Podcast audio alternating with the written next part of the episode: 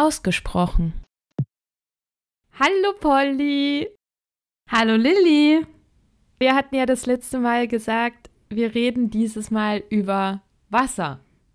Genau, wir wollten uns heute einmal anschauen, wie viel Wasser wir eigentlich so am Tag verbrauchen und was wir von Wasser verbrauchen, was wir vielleicht gar nicht sehen.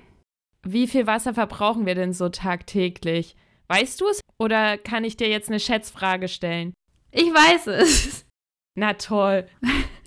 Also wir müssen ja mal überlegen, wir waschen jeden Tag, wir kochen, Kleider waschen, Blumen gießen und so weiter. Allein dafür braucht ein Durchschnitt Deutschland 125 Liter am Tag. Ja, und Klospülung ist auch ganz essentiell. Ne? Klospülungen verbrauchen echt viel Wasser. Ich glaube, teilweise sogar so bis zu 10 Liter oder sowas.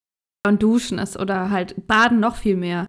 Aber wir brauchen ja nicht nur das, was wir jetzt wirklich sehen, sondern in den ganzen Produkten, die wir tagtäglich konsumieren. In den ganzen Produktionsketten steckt ja auch Wasser. Und da gibt es verschiedenste Zahlen, aber so roundabout 4000 Liter am Tag brauchen wir zusätzlich zu diesen 125 Litern, um so zu leben. Ja, um Produkte zu nutzen. Wenn man das mal so ins Verhältnis stellt, also so, dass ihr euch mal was bildhaft vorstellen könnt, so der einen Badewanne, die wir brauchen, um täglich irgendwie Zähne putzen, Klogänge, kochen, kommen zusätzlich nochmal 25 Badewannen, die wir gar nicht sehen. Oh, 25. Das ist halt echt, also vor allem, wenn du dir mal überlegst, das ist pro Tag pro Person so 4000 Liter zusätzlich. Ja, und das mal aufsummiert für 80 Millionen Deutsche. Für 365 Tage im Jahr. So, also ich finde es total verrückt. Also es, es haben ja auch ganz, ganz viele tatsächlich in unserer Instagram-Umfrage angegeben, dass sie überhaupt nicht wissen, was virtuelles Wasser ist, beziehungsweise dass sie noch nie etwas von dem Begriff gehört haben.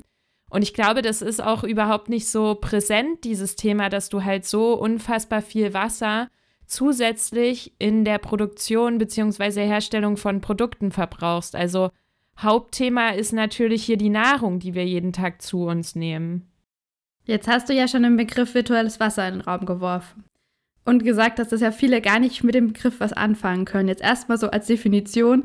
Virtuelles Wasser ist genau eben diese Gesamtmenge, die bei der Herstellung eines Produkts in allen Herstellungsschritten benötigt wird. Sprich, wenn jetzt Gemüse angebaut wird, auch die Bewässerung der Pflanze, die Aufzucht.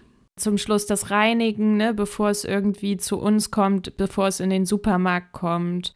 Alles, was irgendwie damit zusammenhängt beziehungsweise dann auch die Verarbeitung. Also wenn wir jetzt zum Beispiel eine Kartoffel als Chips verarbeitet kaufen, dann müssen die ja auch verarbeitet werden, bis sie irgendwann in der Chipstüte landen. Und das ist natürlich auch ein Produktionsprozess, der dann einfach Wasser braucht.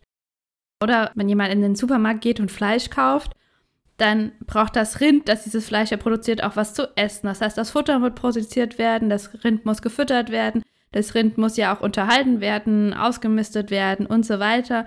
Dann muss das Fleisch erstmal produziert werden, dann muss es in den Supermarkt gefahren werden und dann liegt es überhaupt vor Ort. Und diesem ganzen Prozess wird Wasser verbraucht, das teilweise so stark verunreinigt wird, dass es teilweise gar nicht mehr danach wirklich nutzbar ist.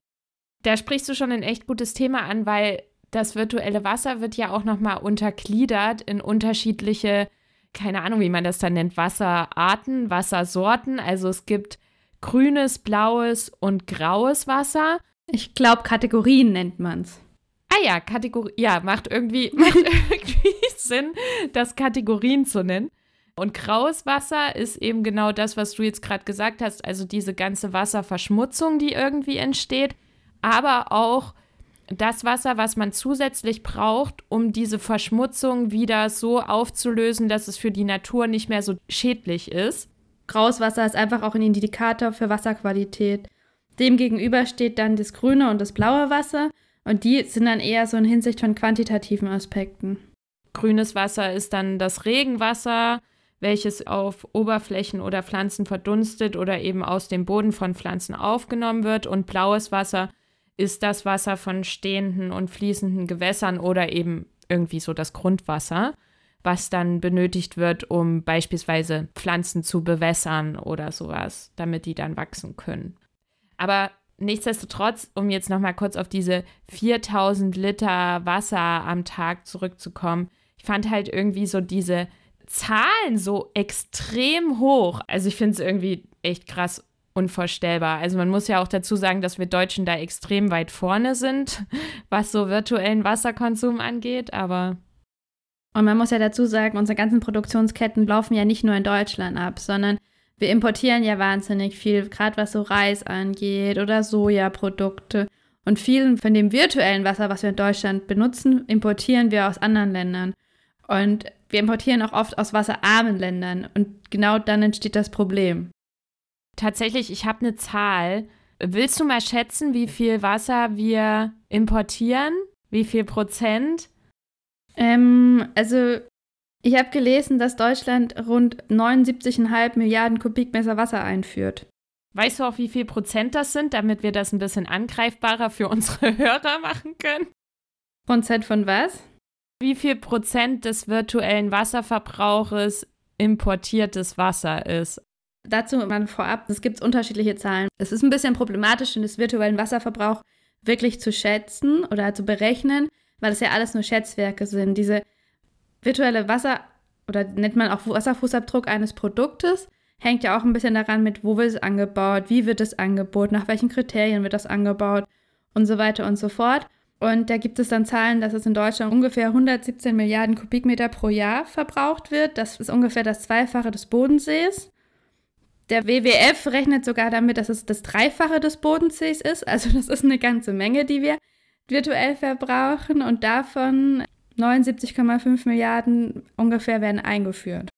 Wir sind dann so bei 69 Prozent von Wasser, was wir importieren. Also äh, sagen wir ungefähr roundabout 70 Prozent des Wassers werden importiert. Und das finde ich schon ziemlich krass, dass wir so viel Wasser importieren. Ist es ja auch absolut. Vor allem importieren wir das meiste Wasser für die Landwirtschaft. Also bei tierischen und industriellen Produkten ist es noch relativ ausgewogen aber das meiste importieren wir aus der Landwirtschaft und wir importieren tatsächlich indirekt virtuelles Wasser aus Brasilien, aus der Elfenbeinküste und aus Frankreich. Aber wir importieren eben auch oder wir nutzen auch virtuelles Wasser aus europäischen Ländern, die selber wasserknapp sind, also das vor allem aus der Türkei und Spanien. Ja, die ganzen spanischen schönen Bio-Tomaten, aber Hauptsache wir haben alle Bio gekauft. Das Ganze ist problematisch, weil zum Beispiel gerade Spanien ein wasserarmes Land ist eher und wir dann zusätzlich dem Land auch noch das Wasser abgreifen durch die Tomaten, die wir von da kaufen und dadurch einfach dazu beitragen, dass die Wasserknappheit befördert wird. Also ich glaube, das ist auch echt so viel Unwissenheit, ne? Also ich hatte irgendwann mal, da gab es so eine Titelstory im Stern.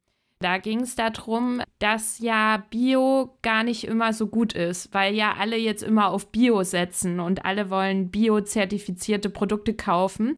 Und dass man halt immer gucken sollte, wo diese Bioprodukte auch herkommen, weil da haben sie tatsächlich diese Story aufgemacht, dass ja gerade zum Beispiel Bio-Tomaten ganz oft aus Spanien kommen und dadurch, dass diese Nachfrage nach Bio so unfassbar gestiegen ist, müssen halt immer mehr Grundwasservorräte in Spanien genutzt werden und damit werden die auch immer mehr, ja, wie nennt man das?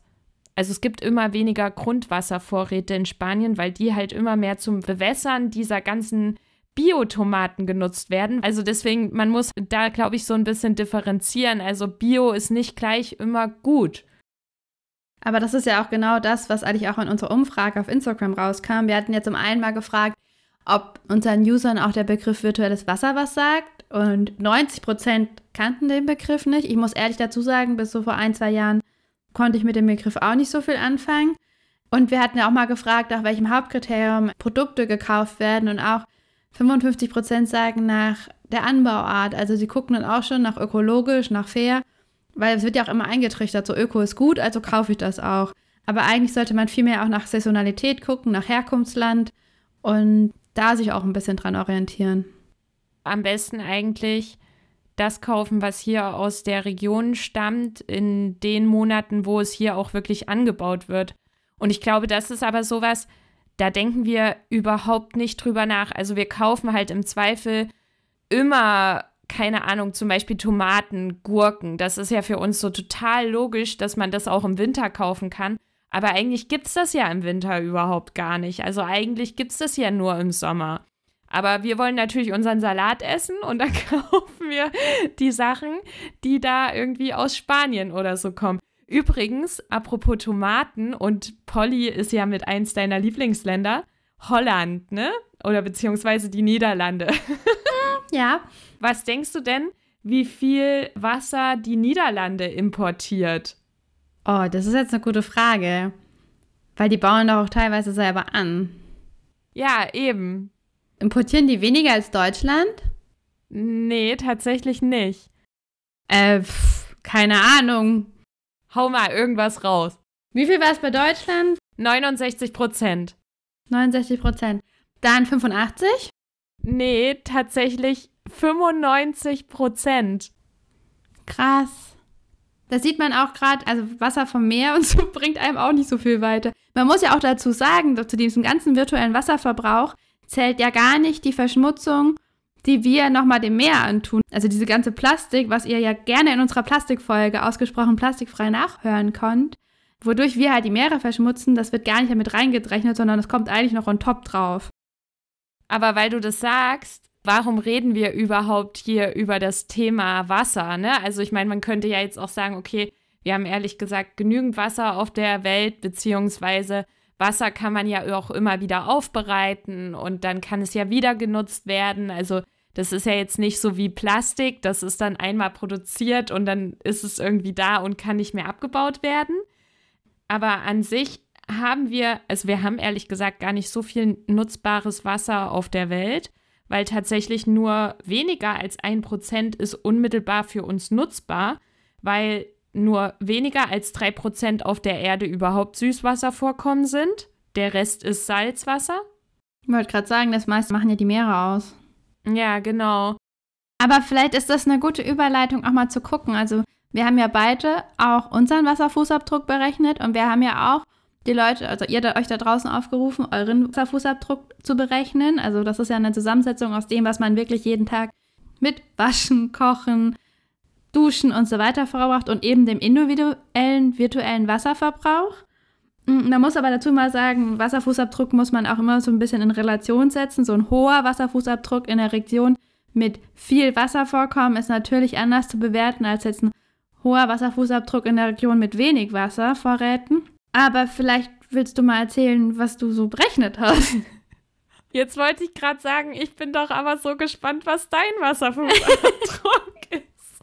Vielleicht mal vorab, so ein Wasserfußabdruck, der setzt sich aus verschiedenen Punkten zusammen. Also zum einen, wo wohnst du oder wo wohnen wir? Was konsumiert man? Wie isst man? Was isst man? Was trinkt man vor allem? Weil Kaffee macht auch gar nicht so wenig aus. Und die Leute da draußen trinken echt viel Kaffee. Also das haben wir auch in unserer Instagram-Umfrage mal gefragt, wie viel Kaffee ihr trinkt. Und das war gar nicht so wenig. Also knapp 50 Prozent sagen ein bis zwei Tassen Kaffee am Tag aber tatsächlich sogar 25 Prozent sagen zwei bis drei. 5 Prozent noch mal mehr als drei Tassen Kaffee. Also es ist gar nicht so wenig. Ich trinke ja keinen, ich bin da raus. Aber halt, was auch wirklich mit reinspielt, ist das Jahresgehalt. Weil natürlich, je nachdem, wie viel Einkommen du hast, kannst du halt auch mehr ausgeben. Und je mehr du konsumierst, umso mehr Wasser steckt natürlich in deinen Gütern. Das ist nett, dass du mir das erklärst, weil ich habe mich nämlich tatsächlich gefragt, was mein Jahreseinkommen jetzt mit meinem Wasserfußabdruck zu tun hat. Ja, ist ja logisch. Mensch, Lilly. Ich fand das nicht so logisch. Ich kann doch mit meinem Geld auch irgendwas anderes machen. Also, nur weil ich viel Geld habe, heißt das doch nicht, dass ich jetzt mehr konsumiere. Aber nur mal für euch da draußen, falls ihr es noch berechnen wolltet, da gibt es verschiedenste Rechner im Internet. Einmal vom Aquapath Project und das andere zum Beispiel vom waterfootprint.org. Sind beide ein bisschen verschieden, muss man so angeben, wie viel Früchte isst man pro Woche oder isst man sie überhaupt. Da könnt ihr euch ja mal durchklicken, wenn es euch auch interessiert, was ihr so verbraucht. Und ja, erzähl doch mal. Also ich habe tatsächlich nur diesen von Aquapath gemacht und ich bin bei, ich bin echt gespannt, wo du liegst bei 2052 Liter pro Tag. Hä, wieso, wieso, wie hast du, wieso hast du das pro Tag? Bei mir kommt das pro Woche raus. Ach ja, pro Woche. Nee. Hä? Nee. Nein, pro Tag. Nein, pro, also pro Woche bin ich bei 14.366 Liter. Ich dachte gerade, wenn mein Wasserfußabdruck beträgt 10.501 pro Woche und ich dachte gerade so, du hast jetzt nicht 2.000 und nicht 10.000. Aber dann geht es ja auf. Nein, ich habe das dann einmal durch sieben geteilt, weil ich so dachte, das kann man dann besser vergleichen mit dem, was generell alle Deutschen haben. Und alle Deutschen haben ja 3900, hast du ja vorhin gesagt. Und dann dachte ich so, ja, ich bin ungefähr bei der Hälfte, also ganz so schlecht bin ich gar nicht. Aber du bist ja anscheinend besser als ich. ja, da steht ja schon daneben, gut gemacht, besser als viele andere. Dein Wasserfußabdruck entspricht etwa dem Landesdurchschnitt, also sind wir gut. Also man muss ja dazu sagen, mein größter Balken ist für die Auswirkung meines Essens. Der zweitgrößte ist halt Wasserverbrauch im Haushalt. Und der dritte ist dann für die Getränke. Was aber natürlich mit reinspielt, also was ich jetzt nicht eingeben konnte, also das glaube ich ist aber beim anderen Rechner. Ich habe kein Auto, ich habe keinen Garten, keine Balkon. Also das ist ja auch alles, wo man noch Wasser verbraucht.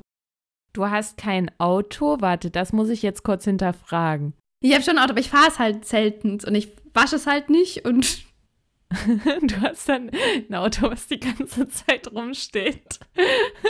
es ist ja auch nicht mein Auto, man muss es ja mal ehrlich sagen. Es ist nicht mein Auto, es steht halt hier.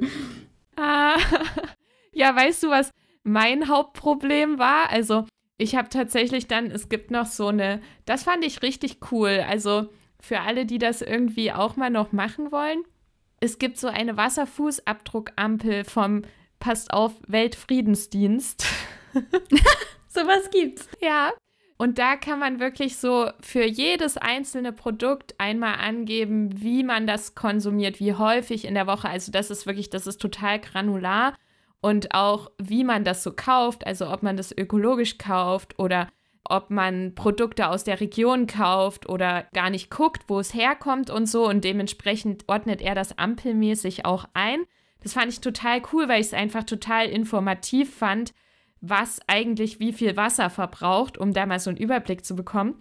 Und weißt du, was mein größtes Problem ist? Schnittblumen. Ach so, ja, ja klar. Das ist ähm, nicht gut. Weil tatsächlich ja Schnittblumen ganz oft importiert sind, ja. Die Holländer freuen sich. die Holländer wieder. Ja, es ist ganz viel von den Tulpen wird ja in Holland produziert. Auch ganz häufig aus Trockenregionen und das ist halt ein Riesenproblem. Also 82 Prozent aller Schnittblumen werden tatsächlich importiert. Das fand ich schon auch krass. Was ich noch interessant fand, auch gerade auf diesen Wasserfußabdruckseiten haben sie mal erzählt, einfach als Beispiel, was ein deutscher Vorstandschef jetzt am Tag verbraucht und dagegen eine Studentin. Das fand ich super interessant. Also sie haben jetzt damit gerechnet, ein deutscher Vorstandschef, der konsumiert sein komplettes Nettogehalt selbst. Er ist Fleischliebhaber und nach dem Water Footprint Network verbraucht er 14.463 Liter pro Tag. Überleg mal, das ist das, was du in der Woche brauchst. 14.000 pro Tag? Ja, das ist das, was du in der Woche verbrauchst. Ach du grüne Neune, krass. Und dagegen die Studentin, die haben es jetzt gesagt, die Studentin ist vegetarisch und die kriegt in Anführungszeichen jetzt nur den BAföG-Höchstsatz im Vergleich zu dem anderen, der halt ein Vorstandsgehalt hat. Die würde dann nur im Durchschnitt 1633 Liter pro Tag verbrauchen. Und das finde ich ein Wahnsinnsunterschied. Das ist schon echt krass. Aber das zeigt auch irgendwie wieder so, dass es halt voll von der Lebensweise abhängt, wie viel Wasser man verbraucht. Also du hast ja jetzt auch gerade schon vegetarisch das Thema angesprochen. Und tierische Produkte sind tatsächlich das Hauptproblem an diesem hohen Wasserkonsum. Also generell diese ganze Tierhaltung und der Anbau von Futtermitteln für die Tiere. Also ich habe mal so ein paar Zahlen rausgesucht und ich habe wirklich also manchmal habe ich so diesen Moment, wenn ich recherchiere, dass ich vor meinem Rechner sitze und so wirklich anfange zu sagen, nein, nein, nein, nein, das gibt es doch nicht. Aber mal kurz eingeschoben, wir haben auch gefragt, was ihr euch da draußen ernährt. Da war die Hälfte, hat gesagt, sie essen alles und die andere Hälfte hat gesagt, vegan und vegetarisch. Also ihr teilt euch so halb-halb auf. Ja, ihr seid richtig gut unterwegs. Also man muss ja auch nicht, also vielleicht um das jetzt hier, wir wollen hier überhaupt keinen bekehren, dass er jetzt Veganer oder so werden soll. Aber man sollte, glaube ich, sich einfach bewusst machen, was man jeden Tag konsumiert und das dann auch genießen. Ich glaube, das ist eher so das Thema. Und, das habe ich ja vorhin schon gesagt, es kommt halt auch immer darauf an, woher das Produkt kommt. Also das Fleisch vom Metzger nebenan ist noch was anderes als das importierte Fleisch aus Brasilien oder so. Kommt ja auch immer drauf an. Ja, genau. Aber nichtsdestotrotz möchte ich jetzt einmal meine krassen Zahlen mit euch teilen, weil das hat mich schon trotzdem ein bisschen wachgerüttelt und ich möchte es euch einfach gerne mal erzählen. Also, industrielle Fleischproduktion, so. Ein Rind braucht ungefähr drei Jahre, um zu wachsen und dann geschlachtet zu werden. Nach dem Schlachten hast du ungefähr 200 Kilogramm knochenloses Fleisch aus einer Kuh oder aus einem Rind. So. Und das Tier konsumiert in diesen drei Jahren 1300 Kilogramm Getreide, 7200 Kilogramm Raufutter, also das ist so Gras, Heu und Silofutter. Und für die Produktion dieses gesamten Futters werden über 300.000 Liter Wasser verbraucht für ein Rind, ja, für eins. Und dann trinkt das Rind natürlich auch noch Wasser. Wie, es hat Durst. das sind nur 2400 Liter und 700 Liter fallen dann noch für die Reinigung des Fleisches an. Also tatsächlich 98 bis 99 Prozent von dem Wasser, was verbraucht wird, wird nur verbraucht, damit das Rind wiederum fressen kann. Und wenn du dir überlegst, dass wir dieses Getreide einfach direkt selber essen könnten, dann ist das schon, also ich, ich finde es schon krass. Und wenn ich jetzt mal so einen Vergleich aufmachen darf, also es gibt den Vergleich, dass 20 Kilo Rindfleisch tatsächlich so viel Wasser verfließen lassen wie die komplette Produktion eines Mittelklassewagens. Das ist schon verrückt. Wenn du irgendwie so pro Kilo Rindfleisch 15.500 Liter Wasser pro Kilo für ein Kilo. Aber jetzt gräte ich da mal rein. Ja. Willst du mal raten, wie viel für die Herstellung eines Burgers verbraucht wird? Wie viel Wasser? Für einen ganz klassischen Burger. Ah, ja, das hatten wir ja jetzt irgendwie schon mal die Tage, das Thema, ne? Also da haben wir ja schon mal drüber gesprochen. Ich habe jetzt die genaue Zahl nicht mehr im Kopf, aber ich glaube, es waren so roundabout 3000 oder sowas.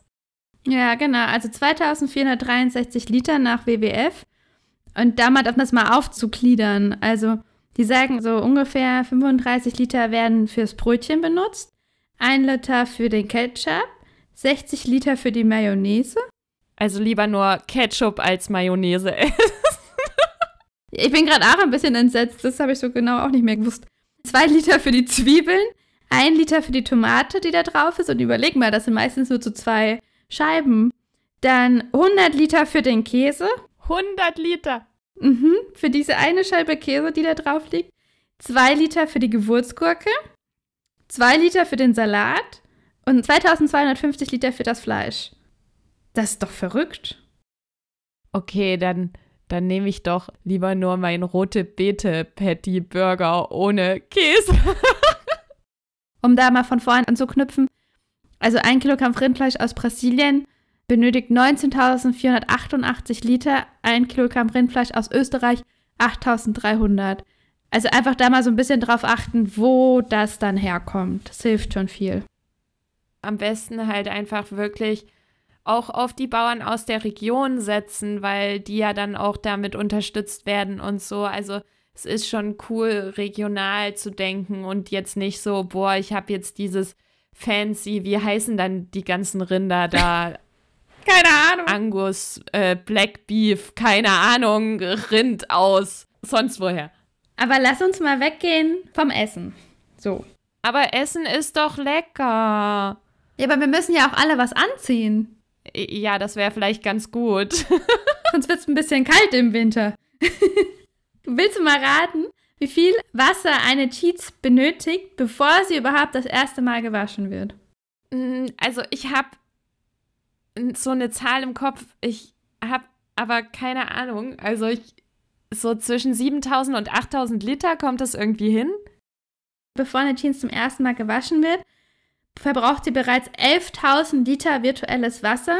Krass, sogar noch mehr. bei einer Jeans, die aus Baumwolle hergestellt wird, weil einfach die Pflanze an sich schon ganz viel Wasser braucht. Und deswegen sind halt drei Viertel aller Baumwollfelder künstlich bewässert. Und Problem ist auch, häufig werden die Felder geflutet, dann verdunstet auch viel Wasser. Deswegen trocknen auch Seen und Flüsse wieder aus, wenn man einfach diese unglaubliche Wassermenge braucht. Und auch bis die Hose überhaupt im Laden ist oder im Online-Shop oder wo auch immer sie vertrieben wird, auch diese ganze Produktionskette braucht ja wieder Wasser. Also nicht nur die Pflanze und die Produktion, sondern auch die Lieferkette wieder. Hm. Das finde ich übrigens, also beim Thema Kleidung, das finde ich voll die Krux. Weil du hast ja auf der einen Seite so dieses ganze Thema mit, okay, du hast Kunststofffasern, so, dann bist du halt wieder beim Thema Plastik. Das willst du nicht machen, weil du willst ja keine Plastik unterstützen. Das hatten wir ja in unserem Plastik-Podcast. Und dann hast du halt so, okay, ich gehe ja auf nachhaltige Sachen. Und jetzt haben wir aber natürlich hier im Podcast, okay, Baumwolle ist tatsächlich wahnsinnig bewässerungsintensiv und macht tatsächlich 2,3 Prozent unseres Wasserfußabdrucks von Deutschland aus, dass wir Baumwollsachen benutzen, was jetzt gar nicht, finde ich, so wenig ist. Also da bist du dann halt echt so ein bisschen so, hm, okay, gut, also was ist jetzt die Alternative? Die Alternative ist wahrscheinlich einfach nicht so viele neue Sachen sich zu kaufen und Sachen wirklich abzunutzen und auch Secondhand zu kaufen und so. Da haben wir ja auch mal gefragt, wie viele Kleidungsstücke ihr da draußen im Durchschnitt kauft im Jahr. Und die meisten haben gesagt, bis zu zehn Stücke. Wobei ich, ich glaube, vieles, man denkt immer, man kauft gar nicht so viel. Wenn man mal bewusst darauf achten würde, kauft man, glaube ich, doch mehr. Glaube ich nämlich auch. Also das hat mich nämlich auch ein bisschen gewundert, dass so viele angegeben haben, dass sie eher nur bis zu zehn im Jahr kaufen. Weil, also ich meine, da zählt dann natürlich im Zweifel auch einfach mal nur ein T-Shirt rein oder Socken. Unterwäsche oder ja, genau. Also ich habe jetzt im letzten Jahr ehrlich gesagt bedingt durch Corona auch fast nichts gekauft. Aber ich hätte mich, glaube ich, trotzdem eher bei der Kategorie da drüber eingruppiert, weil ich so dachte, okay, zehn Kleidungsstücke ist doch gar nicht so viel. Ja, mir geht's ähnlich. Oder wenn du auch einfach nur ein Handtuch oder sowas kaufst. Ist jetzt nicht explizit ein Kleidungsstück, aber das gehört ja auch irgendwie alles zum textilen Bereich. Die Deutschen liegen tatsächlich auch im Durchschnitt im Jahr bei 11 Kilogramm Bekleidungstextilien aus Baumwolle. Das sind circa 30 bis 60 Kleidungsstücke, je nachdem natürlich, welche Form von Kleidung. Und um unser Outfit mal komplett zu machen, jetzt haben wir ja schon die Jeans. Das dazugehörige T-Shirt liegt bei zweieinhalbtausend Liter Wasser, virtuellem Wasser, das da gebraucht wird. Wobei das ja auch wieder so voll auf diese Verarbeitungsart ankommt, ne? Wenn du irgendwie so ein T-Shirt hast, was so voll fancy bedruckt ist mit voll viel Farbe, dann wird natürlich wieder mehr Wasser verbraucht, weil diese ganze Farbproduktion zum Beispiel auch voll viel Wasser verbraucht. Ja, aber das ist ja tatsächlich bei allen Produkten so, je nachdem, wie die verarbeitet sind, wie sie angebaut sind, wo sie angebaut wurden, unter welchen Bedingungen. Also deswegen, das sind alles nur Schätzwerte, deswegen kann man halt diese Zahlen auch nicht genau ausrechnen. Aber trotz alledem gibt es ja schon mal so einen Ansatzpunkt. Um, um einfach nur mal so ein Gefühl zu bekommen. Also ich finde die Zahlen relativ schockierend. Ich finde die auch schockierend. Ich habe auch noch eine schockierende Zahl für dich. Also auch wenn wir das beide glücklicherweise nicht machen, aber rund 20 Millionen Deutsche, also das fand ich schon erstmal krass. Ich wusste nicht, dass es so viele sind, aber rund 20 Millionen Deutsche rauchen ja Krass, das ist ja jeder Vierte. Ja, krass, oder? Mhm. Und im Durchschnitt rauchen diese 20 Millionen Deutschen etwa dreieinhalb Schachteln Zigaretten in der Woche. Das ist jetzt auch nicht so wenig. Und was schätzt du denn, wie viel virtuelles Wasser verbraucht wird für eine Zigarette? Viel. Weil, also diese ganze Tabakanbau ist, ist ja schon da steckt ja einiges dahinter. Hm, vielleicht auch so 2000? Nee. Also eine Zigarette ist ja jetzt relativ klein, da ist ja jetzt nicht so viel Tabak drin. Ach so, ja. Vielleicht dann so 500? Nee, das ist auch immer noch viel zu viel. Denk halt groß. ja, ich esse ja auch 50 Gramm Plastik in der Woche. also. Ja, Nee, also es sind in Anführungsstrichen nur 3,7 Liter Wasser pro Zigarette. Und nicht so ein paar tausend. Ups. Aber pass auf, das ist ja jetzt pro Zigarette. So, wenn du das mal hochrechnest, die haben das tatsächlich mal hochgerechnet. Ein Raucher, der sein Leben lang raucht, also der 50 Jahre lang täglich 20 Zigaretten raucht, also so ein schöner Kettenraucher, der verbraucht in diesen 50 Jahren 1,4 Millionen Liter Wasser. Nur für seine Zigaretten. 1,4 Millionen Liter. Nein. Doch. Nein. Vor allem, was du mit dem Wasser alles machen könntest. Das ist ja verrückt. Aber kommen wir mal von dem einen Laster zum anderen Laster. Also zu unserem Laster vor allem. Jetzt kommt der Alkohol. Wie viel virtuelles Wasser wird bei einem Liter Wein verbraucht? Ich glaube, das habe ich auch irgendwo gelesen in meinem Hinterkopf. Och, Lilly. Ja, es tut mir leid. In meinem Hinterkopf versteckt sich die Zahl 960 Liter. Stimmt das? Okay, Hauptsache, du weißt das jetzt ganz genau. Ja, stimmt. ja, ich liebe halt Zahlen, sorry. Aber dann kommen wir doch mal zu dem anderen Getränk. Wir haben ja vorhin schon gesagt, dass ihr da draußen anscheinend absolute Kaffeeliebhaber seid. Um das mal einzuschätzen, also mal Kaffee und Zigaretten, das ist ja auch oft so ein gemeinsames Laster.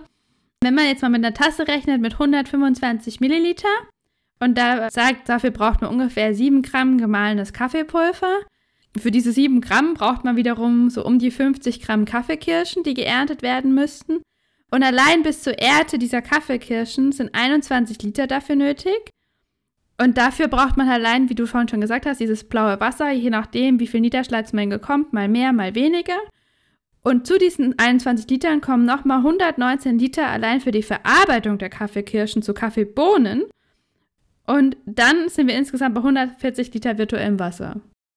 Die Verarbeitung ist halt auch immer so ein Ding, ne? Also, das hatte ich zum Beispiel auch bei dem Thema, was ich vorhin hatte mit den Chips wenn man das so mal gegenüberstellt, ein Kilogramm Kartoffeln verbraucht im Durchschnitt 255 Liter Wasser und ein Kilogramm Kartoffelchips, also die Sachen, die dann verarbeitet sind, verbrauchen 925 Liter Wasser und das ist einfach das 3,6-fache von dem, was Kartoffeln verbrauchen. So und da, das siehst du halt dann, dass wahnsinnig viel allein an diesem ganzen Verarbeitungsprozess, durch dieses ganze Reinigen und Weiterverarbeiten und so an Wasser verbraucht wird. Also eigentlich vielleicht auch hier schon mal so als Tipp eingeschoben.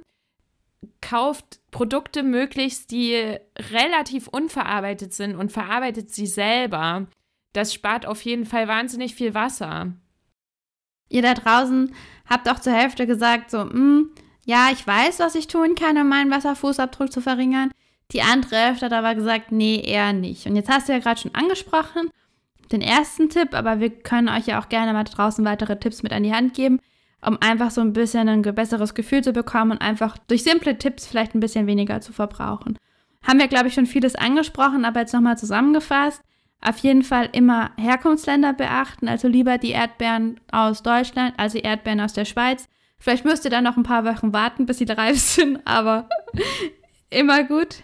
Irgendwie ist es doch auch voll schön, sich darüber zu freuen, dass jetzt wieder Saison von etwas ist. Also ich finde es ganz großartig, dass jetzt bald die Erdbeersaison wieder losgeht und dass gerade Rhabarber-Saison ist und jetzt die Spargelsaison wieder losgeht.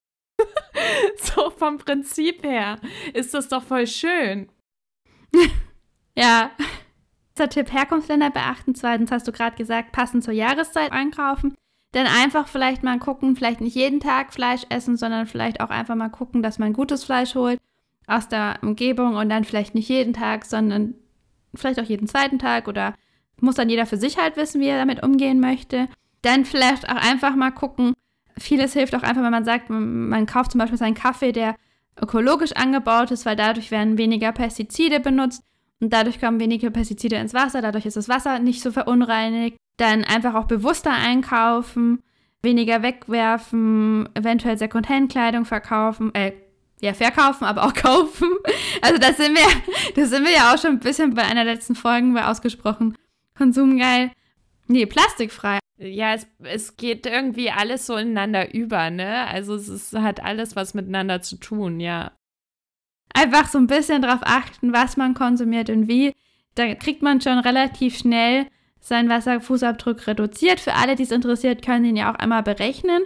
und dann gucken, wo der größte Brocken auch liegt. Also vielleicht liegt bei dem einen auch die größte Brocken beim Essen und Trinken und beim anderen liegt beim Wasserverbrauch im Haushalt. Kann ja auch passieren. Oder halt bei Schnittblumen. das habe ich ja letztens gemacht. Ich habe mir eine Topfblume geholt und kaufe mir jetzt keine Schnittblume.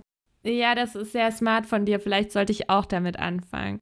Aber, also ich meine, generell, ich finde halt auch, also man muss sich ja auch was gönnen. Also wir wollen ja jetzt alle nicht ab morgen nichts mehr verbrauchen, weißt du, so keine Plastik mehr und also das Thema hatten wir ja letztens auch so, als ich einkaufen war und wir irgendwie telefoniert haben und dann war das so, ja, sobald können wir auch nichts mehr kaufen, weil dann achtest du darauf, dass es plastikfrei ist, du achtest darauf, dass es vegan ist, dann achtest du noch darauf, dass es irgendwie Herkunftsland möglichst Deutschland hat.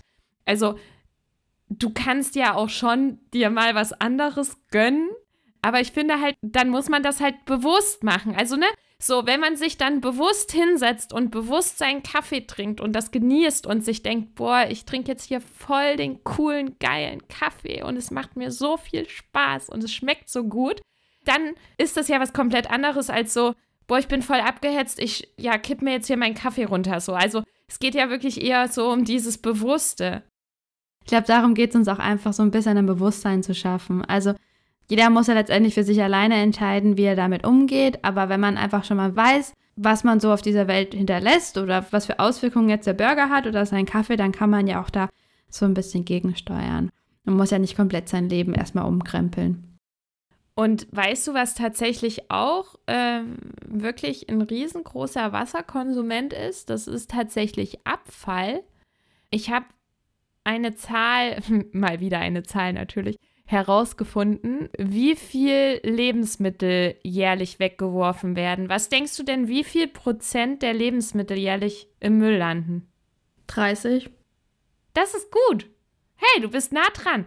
Überleg mal allein, was in Supermärkten weggeworfen wird.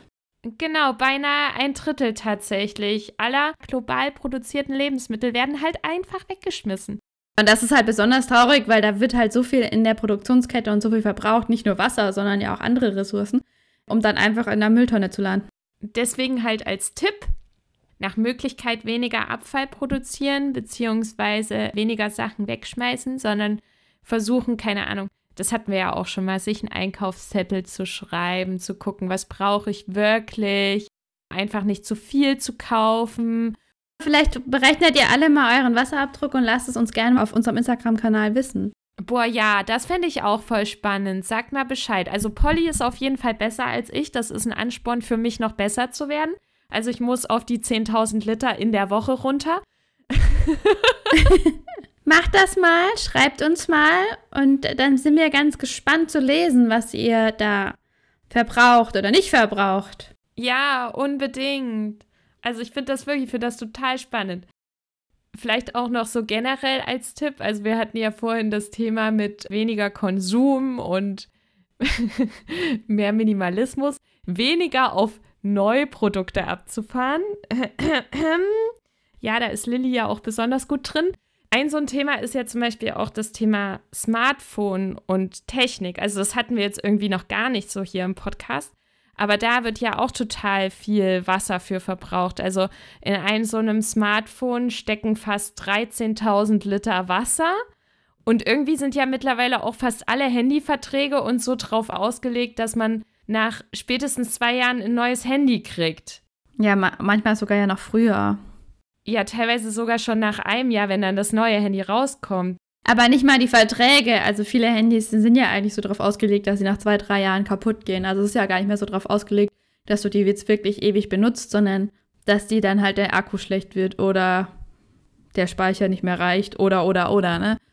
Das ist halt so diese ganze Kapitalismusgesellschaft, ne?